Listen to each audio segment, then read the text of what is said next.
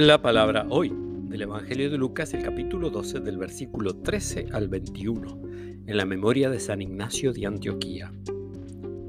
Uno de la multitud dijo a Jesús, Maestro, dile a mi hermano que comparta conmigo la herencia. Jesús le respondió, Amigo, ¿quién me ha constituido juez o árbitro entre ustedes?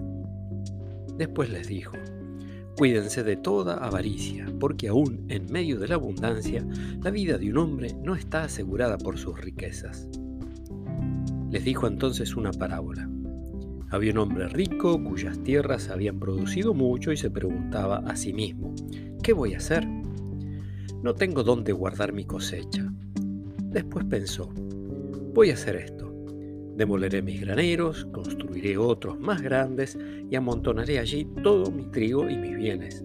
Y diré a mi alma, alma mía, tienes bienes acumulados para muchos años. Descansa, come, bebe y date buena vida. Pero Dios le dijo, insensato, esta misma noche vas a morir. ¿Y para quién será lo que has amontonado?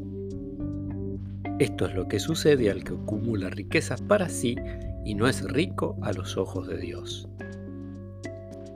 Palabra del Señor.